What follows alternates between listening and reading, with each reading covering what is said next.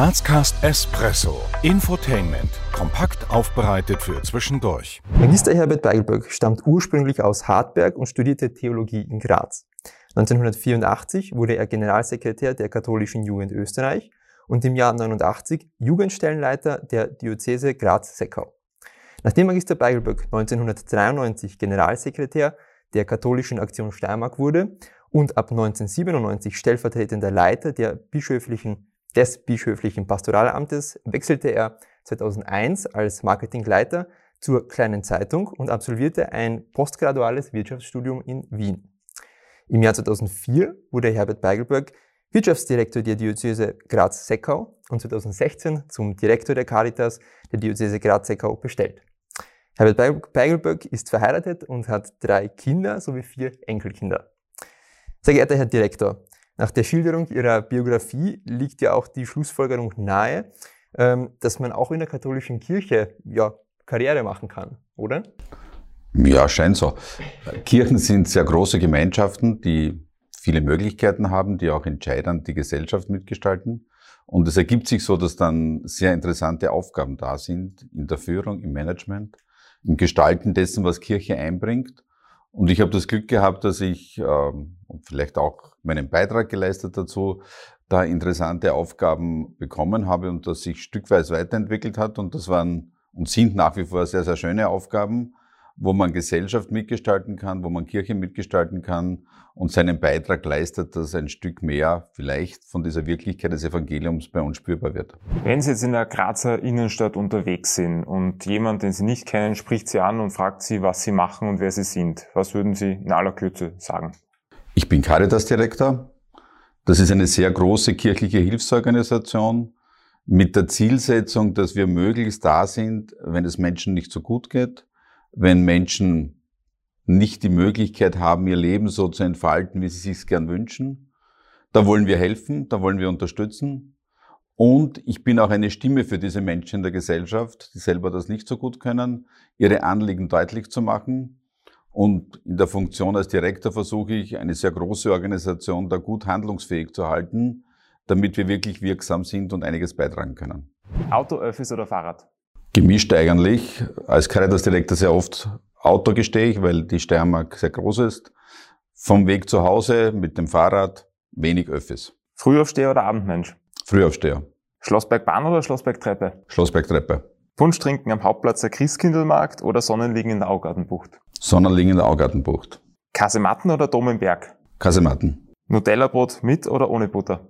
Ganz sicher ohne Butter und ohne Nutella. Wir haben jetzt in der Anmoderation Ihren Werdegang schon kurz skizziert aus, aus unserer Sicht, äh, beziehungsweise äh, aus unserer Recherche. Jetzt würde uns aber interessieren, wie Sie denn Ihren Werdegang aus ganz persönlicher Sicht kurz zusammenfassen würden. Also ich habe immer so das Gefühl gehabt, dort wo ich bin, versuche ich diese Aufgaben bestmöglich wahrzunehmen.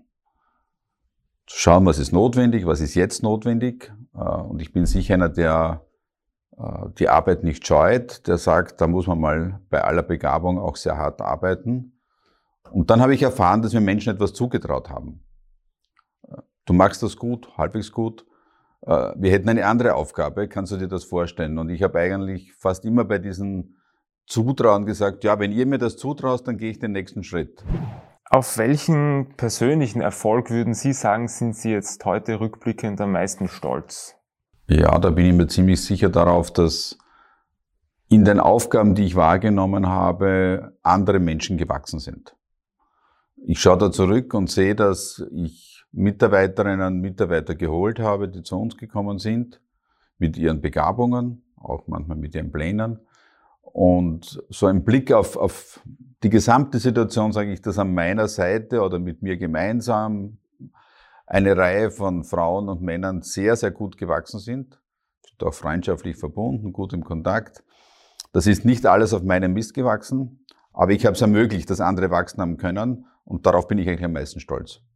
Was würden Sie sagen, ist als steirischer Caritas-Direktor Ihre Vision für Graz oder vielleicht auch darüber hinaus? Wir haben in den letzten Jahren äh, wiederholt so Jubiläen gefeiert von Einrichtungen, die am Ende des letzten Jahrtausends geschaffen wurden. Marienstüberl, Ressedorf und viele andere auch. Die bewähren sich auch.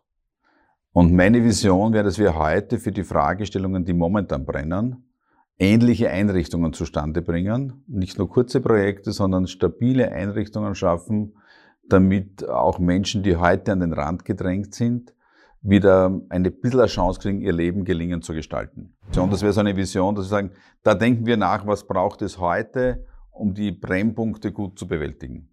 Um jetzt wieder den Bezug mehr auf die Stadt Graz vielleicht zu lenken.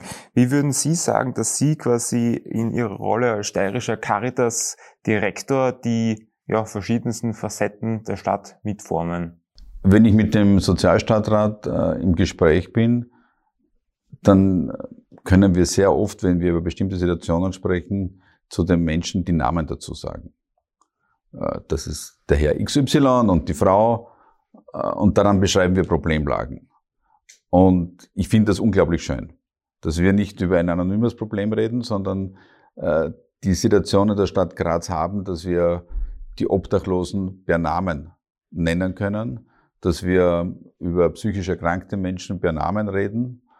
Und da tragen wir, glaube ich, äh, insgesamt dazu bei, zu einer Stadt, wo schon das Gefühl und die Wahrnehmung da ist, es gibt dieses Bemühen, diese Anstrengung, dass für alle eine Teilhabe am Leben da ist. Äh, das ist einmal das Positive, was wir haben und das sehe ich auch.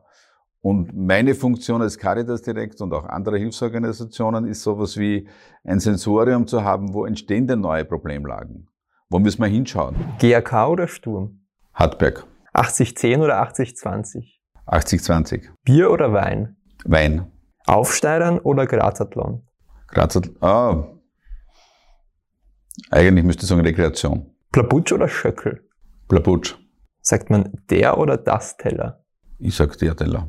Nach allem, was Sie jetzt ähm, schon in Ihrem Leben erlebt haben und die Erfahrungen, die Sie gemacht haben, was würden Sie aus heutiger Sicht Ihrem 18-jährigen Ich denn raten? Also mit 18 war ich zu meinem 18. Geburtstag hatte ich die Matura und den Führerschein, war ganz wichtig.